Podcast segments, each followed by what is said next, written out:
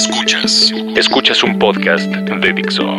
Escuchas a León Krause, Epicentro, por Dixo, la productora de podcast más importante en habla hispana.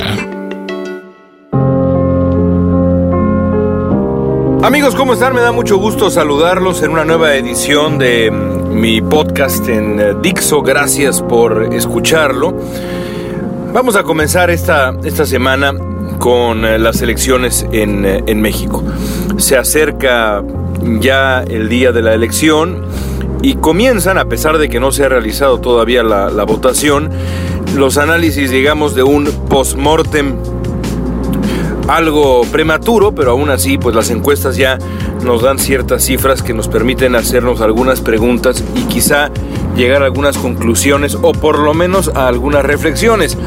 Por supuesto, la, la más inmediata y de cumplirse los pronósticos, la más interesante y relevante también, será por qué el PRI o cómo hizo el PRI para romper la tendencia histórica que indica que el partido en el poder pierde escaños y pierde, pues precisamente eso, poder político en las elecciones de medio término en México.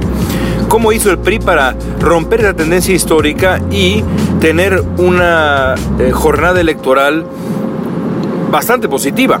No solamente en el poder legislativo federal, sino también en distintos estados de la República. Creo yo que la respuesta corre por dos vertientes. Yo tengo una hipótesis que pasa por dos, dos variables.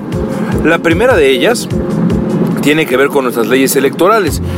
Yo soy un firme creyente, por ejemplo, en la importancia de las campañas de contraste, de que existan eh, eh, campañas de contraste que se lleven a cabo con absoluta libertad. Desde que las leyes en México empezaron a apretarse, desde que se nos eh, ocurrió que los problemas de la democracia podían solucionarse con menos democracia, los problemas de la libertad con menos libertad, eh, yo he estado, digamos, en contra, esa ha sido mi, mi posición, siempre he sido crítico de esta suerte de, de, de, de, nuevo, de nueva epidemia de reglas que lo único que hacen es estrangularla, desde mi punto de vista, la libertad de expresión y también desde mi punto de vista, insisto, la vida democrática sana de un país. Y más en un país como México, en donde pues la verdad es que carecemos de una prensa eh, lo suficientemente crítica con el gobierno, con eh, el partido que gobierna, y tampoco tenemos, por ejemplo, en los medios de comunicación, espacios de diálogo y debate lo suficientemente eh, libres y lo suficientemente exitosos desde el punto de vista de la audiencia y demás, como para tener un contrapeso a, a esa falta de campañas de contraste. En México tenemos lo peor de, los de, ambos mundos. Tenemos una, una, prensa que no es lo suficientemente crítica, que se autocensura con gran frecuencia. No tenemos espacios en los medios de comunicación para debatir como debería ser. Y tenemos campañas de contraste bastante limitadas. Eso no ayuda a lo que la oposición necesita antes que ninguna otra cosa en una, en una campaña electoral, que es marcar distancias, exhibir los errores, los defectos, los tropiezos del partido en el gobierno. En México los partidos de oposición tienen muy pocas herramientas para hacerlo, por lo menos de manera eficaz. La otra variable, por supuesto, tiene que ver con la oposición misma. Algo pasa con la oposición en México que se ha quedado corta. Eh, hace no mucho tiempo platicaba yo por acá con un estratega electoral eh, estadounidense de estos tipos que se dedican precisamente a armar campañas de contraste y a tirar de la silla a los partidos que gobiernan y me, me, decía que lo que se vive en México pues es el sueño de un estratega electoral de primer mundo, imagínense nada más, me decía esta persona, poder hacer una campaña aprovechando esta suerte de cadena de errores y de escándalos por la que ha atravesado el PRI, el partido en el gobierno, eh, los escándalos de corrupción, la falta de crecimiento económico, la, la, la violencia, Ayotzinapa, Tlatlaya, eh, la violencia en Michoacán, la violencia en Jalisco, es decir, la lista de argumentos para poder pegarle al partido en el gobierno en este caso es enorme y ni hablamos de, específicamente de, la figura presidencial que pasa por momentos de auténtica toxicidad en México, es decir, el presidente Peña Nieto tiene índices de aprobación que en cualquier otro país del mundo lo hubieran convertido ya electoralmente hablando en un presidente tóxico. Barack Obama tenía en la elección del año pasado acá en Estados Unidos, también de medio término, un índice de aprobación ligeramente superior al de Enrique Peña Nieto y era visto, fue visto como un presidente tóxico. No había precandidato demócrata que lo quisiera tener cerca, ni a, yo qué sé, ni a 100 metros de distancia querían tener a Obama. En fin, esa combinación debería ser suficiente como para que la oposición en México hubiera realmente aprovechado, echar toda la carne al asador y derrotar al PRI. Pero algo ha pasado que no lo han hecho. Aquí hay dos posibilidades. Una es una falta de imaginación y de capacidad y la otra es temor. Temor a que si las cosas no salen, el gobierno, que tiene fama de ser vengativo, pues eh, retire ciertas, eh, ciertas ventajas, retire ciertas posibilidades de negociación, retire las cosas que están en juego en una mesa de negociación entre un gobierno y la oposición en un país como México. Quiero pensar que se trata más de la falta de imaginación eh, que, de, que del temor, pero no puedo asegurarlo tristemente. Lo cierto es que si en el 2018 la oposición mexicana quiere que el PRI pierda la presidencia, tendrá que hacer exactamente lo contrario a lo que ha hecho en esta ocasión.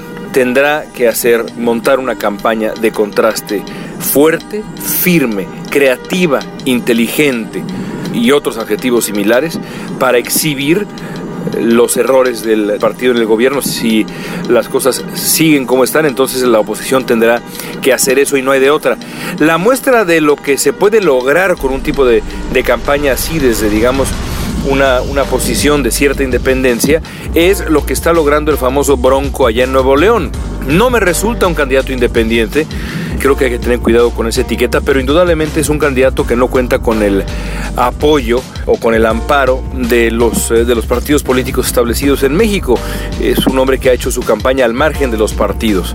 Y no solamente lo ha hecho al margen de los partidos desde el punto de vista del apoyo, sino también lo ha hecho yendo a contracorriente de los partidos, marcando distancias, marcando, pues vuelvo a mi palabrita, contrastes con los partidos en México.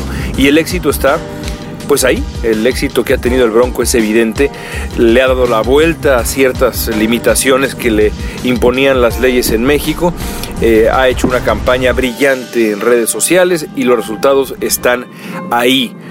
Ese es el tipo de campaña que necesitará hacer la oposición en México cuando llegue la nueva oportunidad en el 2018. Si no hacen eso, veo muy difícil que PRI pierda el poder y sería muy lamentable. ¿Por qué?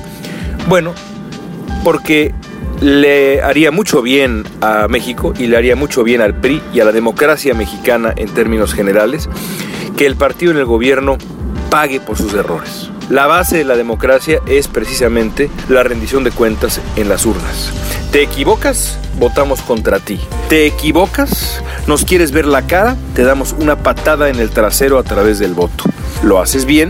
Bueno, hacemos lo contrario. Te apoyamos, votamos a tu favor y te damos un nuevo periodo para seguir gobernando, seguir haciendo lo que haces bien. Pero si haces las cosas mal, ocurre lo contrario. Es muy lamentable que después de por lo menos nueve meses de cometer errores de verdad, de verdad terribles, el gobierno mexicano no vaya a pagar las consecuencias, no vaya a tener costo alguno esta suerte de cadena de equivocaciones tan lamentables.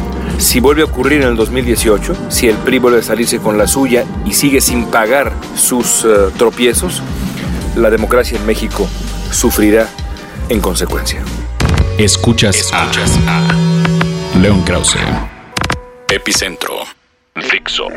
Hablando de consecuencias políticas, hablando de consecuencias electorales, esta, la, la, semana que, la semana que recién termina fue el escenario de un nuevo y severo revés a la acción ejecutiva que propuso Barack Obama para dar alivio migratorio a 5 millones, más o menos 5 millones de indocumentados en Estados Unidos que viven, pues sí, como se dice, como, como dice el lugar común, en las sombras, viven eh, eh, temiendo que por algún error de pronto sean deportados y comiencen a vivir la mayor tragedia de todas, que es la separación familiar, la fractura familiar. No puedo decir que he vivido en carne propia porque no he tenido esa tristeza, gracias a Dios, pero sí he visto con mis propios ojos lo que eso puede hacer en la vida de un ser humano. mm, recuerdo perfectamente bien a una mujer que se llamaba Mayra, que conocí en Tijuana en un eh, albergue para madres deportadas, que me contó cómo había tenido que dejar eh, tras de sí a eh, sus dos hijas, una de ellas con una enfermedad renal grave, después de que había sido detenida por la policía en el estado de Utah una noche que su hija, la, hija que tenía este problema renal, le había rogado que la, que la llevara por una limonada. Ella le dijo, no hija, no, no es el momento, no me siento bien. La hija le rogó y como somos los padres, pues esta mujer, Mayra, tomó su automóvil y tuvo la mala suerte de olvidar encender las luces y al encenderlas subió las luces hasta las luces altas, los faros. Para corregir se le pasó de nuevo la mano, las apagó. Y bueno, en ese momento, así es la vida y así es la suerte, en ese momento un policía la vio, la detuvo, le pidió sus papeles, no traía papeles, fue deportada. Y hasta la fecha hasta, hasta la fecha en, la que la conocí y creo que hasta la fecha, porque todavía estoy en contacto con ella, no ha podido volver a ver a sus hijas, quienes ya estaban o estaban, por lo menos la última vez que hablé con Mayra, en proceso de adopción con una pareja estadounidense que no tenía evidentemente nada que ver con ellas. Eh, recuerdo cómo temblaba Mayra, recuerdo cómo lloraba Mayra y todavía de verdad a mí se me cierra la garganta de la tristeza y el coraje. Eso es lo que ocurre, o lo que ha ocurrido durante mucho tiempo ya con la política de deportación en Estados Unidos. Barack Obama quiso cambiarla, quiso ajustar las prioridades de deportación para que las autoridades estadounidenses deportaran o priorizaran la deportación de personas con delitos y dejaran en paz a mujeres como Mayra, cuyo único delito es pues manejar durante dos segundos con las luces apagadas en la noche. Bueno, eh, Obama se vio, como quizá ustedes saben, orillado recurrir a una acción ejecutiva después de que los republicanos en la Cámara de Representantes se negaran siquiera a votar un proyecto de ley de reforma migratoria que por cierto ya había sido aprobado de manera bipartidista en el Senado. A falta de reforma de ley en la Cámara de Representantes, Obama se vio obligado ya a hacer algo para dar alivio migratorio a estos millones de indocumentados. No contaba Obama ni los millones de indocumentados con la motivación política de la causa conservadora en Estados Unidos. Y no digo de los republicanos porque no son, eh, no, son eh, estrictamente los republicanos, sino en este caso el, el Poder Judicial. En dos ocasiones ya, jueces conservadores, jueces que fueron puestos en sus sitios, ah, en sus espacios judiciales, por eh, presidentes republicanos, por George W. Bush en dos casos y por otro, en otro caso por ah, Ronald Reagan, han votado en contra de la aplicación de la acción ejecutiva, han detenido, bloqueado la acción ejecutiva y eso la tiene ahora en el limbo. Y lo cierto es que la acción ejecutiva, si es que llega a aplicarse, seguramente no verá la luz eh, verde hasta junio del año que viene. Esa es la realidad, porque el asunto seguramente llegará hasta la Suprema Corte de Justicia estadounidense, dominada, por cierto, cinco votos contra cuatro por jueces conservadores. Todo esto para decir, en determinado momento, a veces uno piensa que lo que tendría que hacer la comunidad hispana y también en una de esas hasta los comunicadores que tenemos la suerte de hablar con la comunidad hispana, es comenzar a su vez a priorizar el castigo electoral de manera muy abierta, de manera muy clara.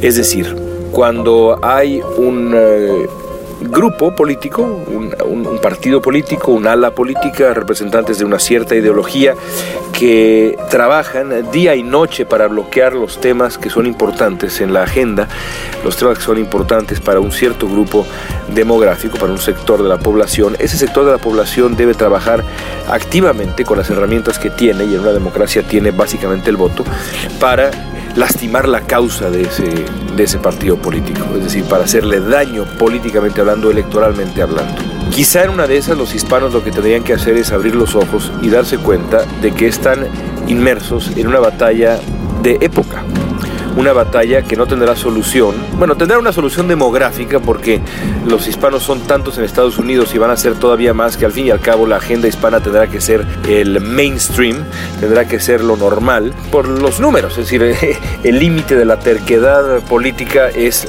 es, la demografía, ¿cierto? Nadie está no hay partido político que pueda pelear contra la demografía, porque pues si así es, pues sencillamente te condenas a, la muerte y, y, tampoco creo que haya partido político que esté en el negocio de perder. Así que ese será el límite, pero tiene que haber un límite antes.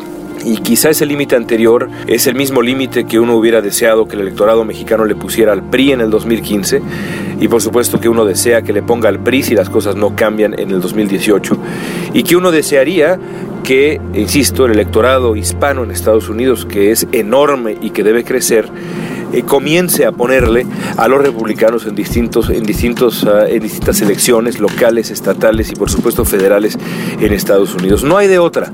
Si los eh, hispanos no se dan cuenta que la única manera de cambiar las cosas es votando con toda la fuerza y castigando de manera absolutamente unánime al Partido Republicano en elección tras elección, en oportunidad tras oportunidad, la realidad es que la agenda hispana seguirá siendo atacada sin piedad alguna por este, por este partido que insiste en eh, un nativismo de verdad inspirado en el prejuicio, en el temor político electoral, porque al fin y al cabo lo que les da miedo es que millones de hispanos eh, sean eh, finalmente ciudadanos y voten por el Partido Demócrata, pero en cualquier caso, republicanos inspirados por el miedo.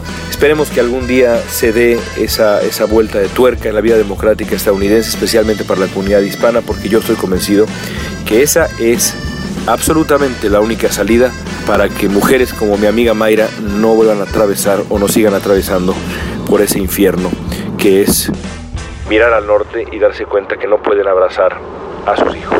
Podrás imaginarte desde afuera, ser un mexicano cruzando la frontera, pensando tu familia mientras que pasas, dejando todo lo que tú conoces atrás. Si tuvieras tú que esquivar las balas de unos cuantos gringos rancheros, le seguirás diciendo good for nothing wetback si tuvieras tú que empezar de cero. Now why don't you look down on where your feet is planted That U.S. soil that makes you take shit for granted If not for Santa Ana, just to let you know That where your feet are planted would be Mexico Correcto Regresamos con Fixo.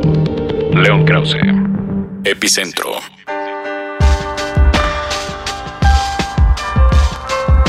Estos días me he acordado mucho de un eh, querido amigo psicoanalista que conocí hace muchos, muchos años.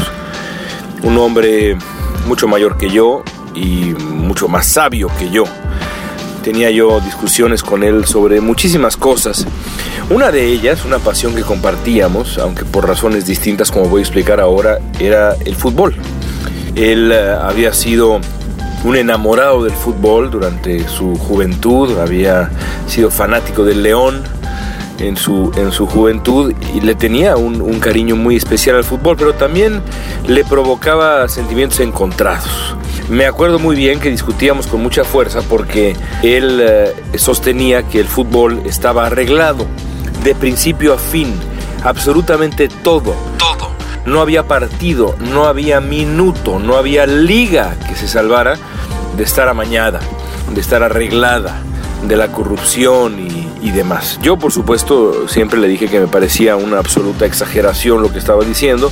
Nunca negué la posibilidad de que existiera corrupción en el fútbol, pero nunca acepté que yo que sé, que un campeonato mundial estuviera arreglado, que todos los campeonatos de liga del mundo estuvieran arreglados. Me acuerdo que esto ocurría, quizá las primeras conversaciones que tuve con él fueron por ahí de 84-85 en aquella final famosa entre Pumas y América y él me decía, bueno, si tú crees que el fútbol no tiene su lado sucio. Después de haber visto esa final, pues la verdad es que no tenemos ya mucho que hablar. En fin, eran buenas pláticas y me he acordado de él justamente por el principio del escándalo, porque bueno, la verdad es que el asunto puede crecer hasta las últimas consecuencias prácticamente de la FIFA gracias a la intervención valiente del gobierno estadounidense.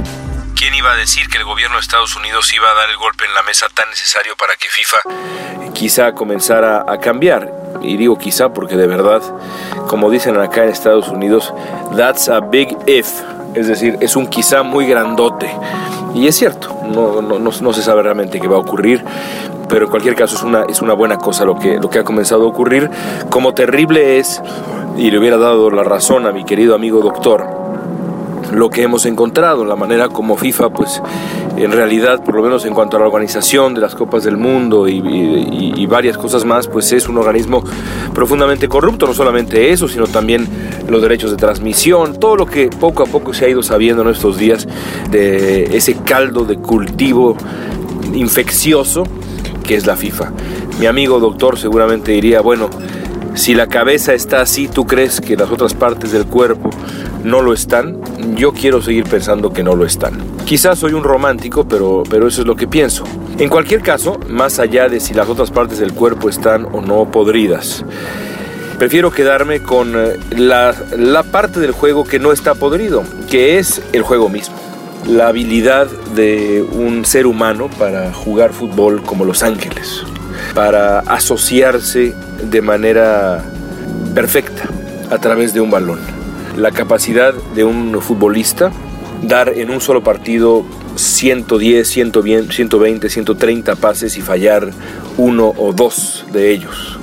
El arte que es un gol que parte de la asociación. Si se dan cuenta, no he hablado de otra cosa en estos últimos segundos más que de la asociación, porque para mí eso, que está por cierto en el fondo del nombre mismo del deporte, es lo más hermoso del fútbol.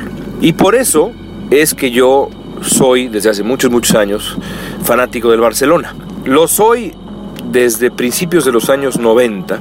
Nadie, yo creo que nadie, salvo algunos amigos míos eh, de origen catalán, mexicanos de origen catalán, como por ejemplo mi querido amigo Carlos Puch, pero nadie de mi generación, si alguien me dijera, mira, yo le voy al Barcelona desde los 80s, nadie que haya nacido como yo a mediados de los 70s y sea mexicano eh, y, le gustara el fútbol, eh, eso, eso resulta creíble. La verdad es que todos nosotros que, que vimos jugar a Hugo Sánchez, pues teníamos, teníamos un, apego muy claro por el Real Madrid, porque bueno, es muy difícil que no haya sido así. Era espectacular lo que hacía Hugo todos los fines de semana. En fin, el caso es que empecé a enamorarme del Barcelona precisamente por esa capacidad de asociación ofensiva tan extraordinaria que se había visto antes en eh, el equipo holandés de Cruyff, en fin esa herencia del fútbol de asociación ofensivo que me fascinó desde que lo vi por primera vez y que me sigue fascinando. Por eso tengo tantas ganas también, evidentemente, de que el Barcelona se corone campeón de Europa con este equipo en particular.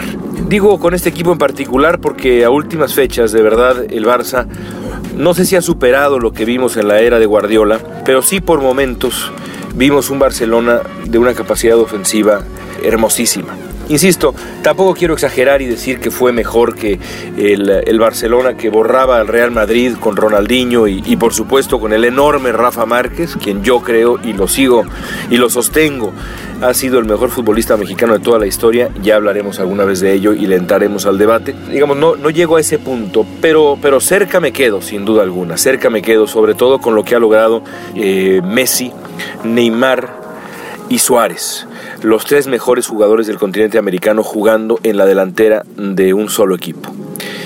Pero sobre todo, más allá de todo eso, más allá de mi propia historia como aficionado, del Barcelona ofensivo, la asociación, Messi, Neymar, Suárez, la magia de Mascherano atrás, quiero que el Barça gane la Liga de Campeones por el anti-Blatter, que es Xavi Hernández, el mejor futbolista español de toda la historia y quizá quizá pues eh, sería, sería difícil no, no, considerarlo como uno de los mejores centrocampistas de la historia, si no es que el mejor, por lo menos en cuanto a logros. Pues Xavi le pelea a quien, a quien ustedes me pongan enfrente, con toda franqueza, en esa posición que es una posición de sacrificio, pero también de, de asociación, de gran mariscal de campo, digamos. Xavi, eh, digo que es el antiblater porque encarna todo lo bueno del fútbol un hombre que se dedica al juego, un hombre que se dedica a amar el juego, un hombre que ha descrito al fútbol como el placer de tener a unos amigos y una pelota.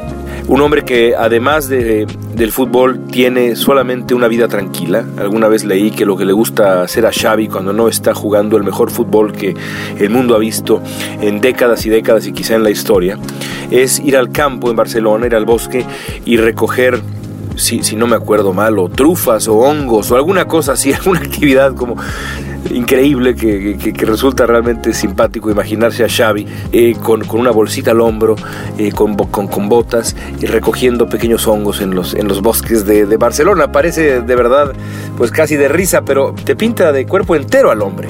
Eh, es exactamente lo contrario a lo que es el voraz capitalismo de Joseph Blatter, esa obsesión por el dinero, esa obsesión por la ganancia, ese afán de lucro, ese asunto asqueroso que Blatter ha dejado tras de sí y que ha llevado al fútbol a sitios eh, terribles, a la sospecha absoluta como la que tenía mi amigo el doctor hace tantos y tantos años. Así que si Blatter es esa cara de la moneda, la cara más oscura, la cara más eh, triste del fútbol, Xavi Hernández encarna la otra cara de la moneda.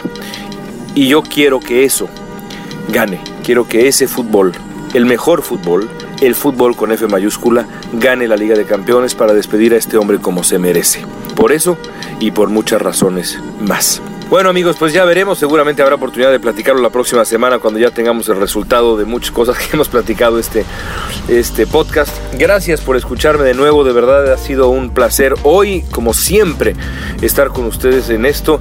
De verdad que me, que me emociona de pronto imaginar que estamos acompañándonos en el tráfico y platicando juntos. Ojalá pudiera ser así en persona, a veces, a veces de verdad que lo deseo, pero bueno, aprovechemos la tecnología. De nuevo, muchas gracias por escucharnos y estamos aquí la próxima semana. Dixo presentó a León Krause, Epicentro.